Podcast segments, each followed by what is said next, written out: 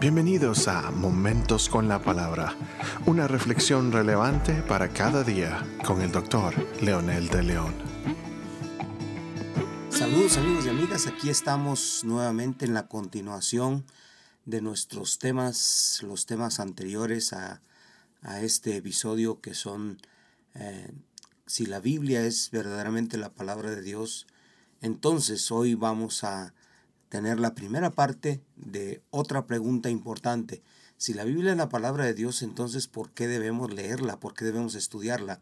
Y vamos a tratar de hacer un poquito de énfasis en que no solo, solamente basta con leerla como que fuera el periódico del día, pero es necesario que haga eco en nuestras vidas. Y para continuar, vamos a leer el libro de San Juan capítulo 8 versículo 32, una poderosa verdad que Jesús le dice a sus discípulos cuando les advierte, y conoceréis la verdad, y la verdad os hará libres. Jesús les advierte sobre permanecer en la palabra. Esta, al hacer eco en sus vidas, entonces es cuando produce la acción de transformación y produce la vida que realmente el Señor quiere que tengamos los que le seguimos. Entonces, esta advertencia va relacionada con conocer la verdad. ¿La verdad de qué? Primero, la verdad sobre la situación del mundo. Vivimos en medio de un mundo que realmente no tiene esperanza. Y aunque muchos eh, se enojen por escuchar esto o algunos quieran argumentar, pues deme evidencias de que sí tiene esperanza. ¿Cómo podría tener esperanza cuando los valores cada vez se deterioran, cuando el interés del ser humano es hacerse grande por él mismo? Entonces, esa es una, una advertencia muy poderosa. La verdad de la palabra de Dios siempre nos enseña nuestra situación. Eso pasó en el Antiguo Testamento con el pueblo de Israel cuando los profetas venían y los confrontaban. Y cuando ellos se arrepentían, entonces el mundo cambiaba, su, su, mundo cambiaba, su pueblo cambiaba. La segunda verdad que nos revela la palabra es la religiosidad que a veces solo nos entretiene, entretiene nuestra conciencia, pero esta religiosidad está vacía. A veces asistimos a una iglesia o nos llamamos miembros de una iglesia o, siempre confesamos tener una religión, pero a la larga lo que está pasando realmente es sencillamente una práctica, una costumbre que no nos lleva a ningún lado. Y entonces al conocer la verdad de Dios nos confronta y nos ayuda a salir de ahí. Y la tercera verdad es sobre la necesidad de ser transformados porque este mundo nos ha moldeado. De acuerdo a lo que decíamos hace un momento, el mundo en su forma de vivir, su forma de razonar, también de alguna manera nos, nos ha eh, contaminado a nosotros, contaminado nuestra mente, nuestro corazón, y la palabra tiene tantas verdades sobre esto que confronta al ser humano sobre su realidad. Entonces, eh, ¿por qué debemos leer la Biblia? En los episodios anteriores eh, estuvimos mencionando si la Biblia era la palabra de Dios. Y hoy confronta este pasaje que conoceréis la verdad. Aquí entonces nos da la respuesta por qué sí debemos leerla. Y, no leerla como periódico, como decíamos, sino estudiarla.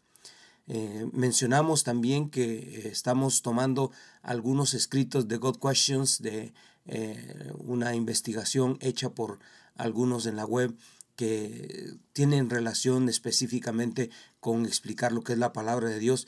Y parte de esto es que quiero mencionar ahora cuando dice, debemos leer la Biblia y estudiarla simplemente porque es la palabra de Dios para nosotros.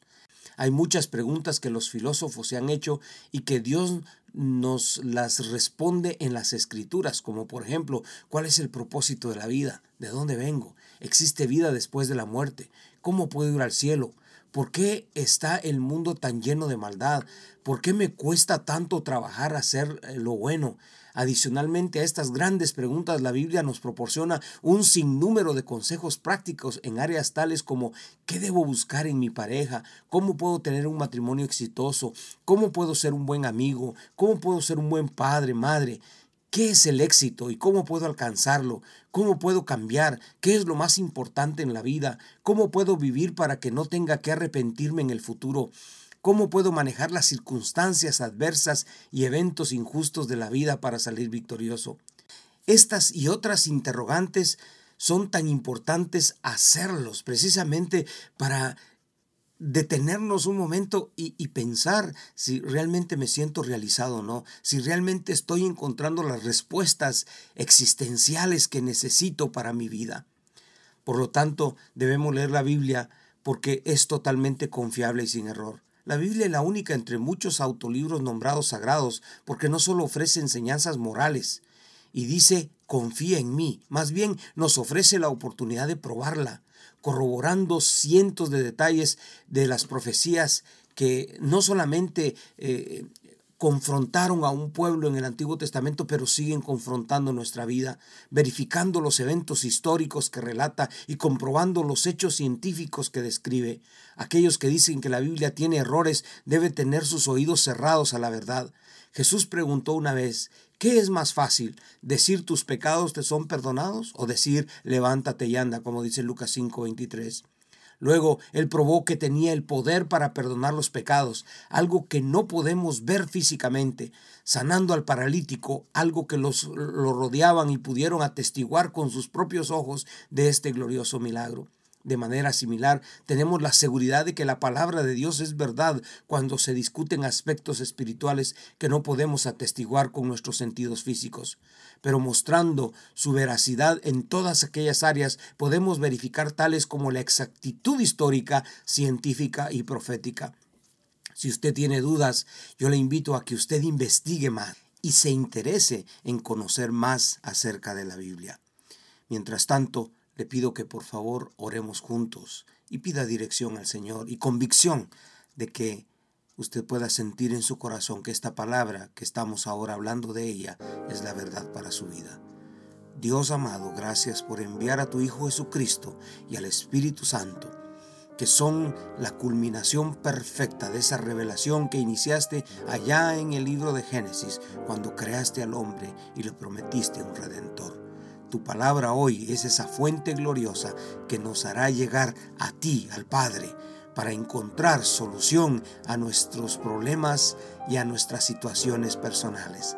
En el nombre poderoso de Jesús oramos con gratitud y ofrecemos nuestra vida. Amén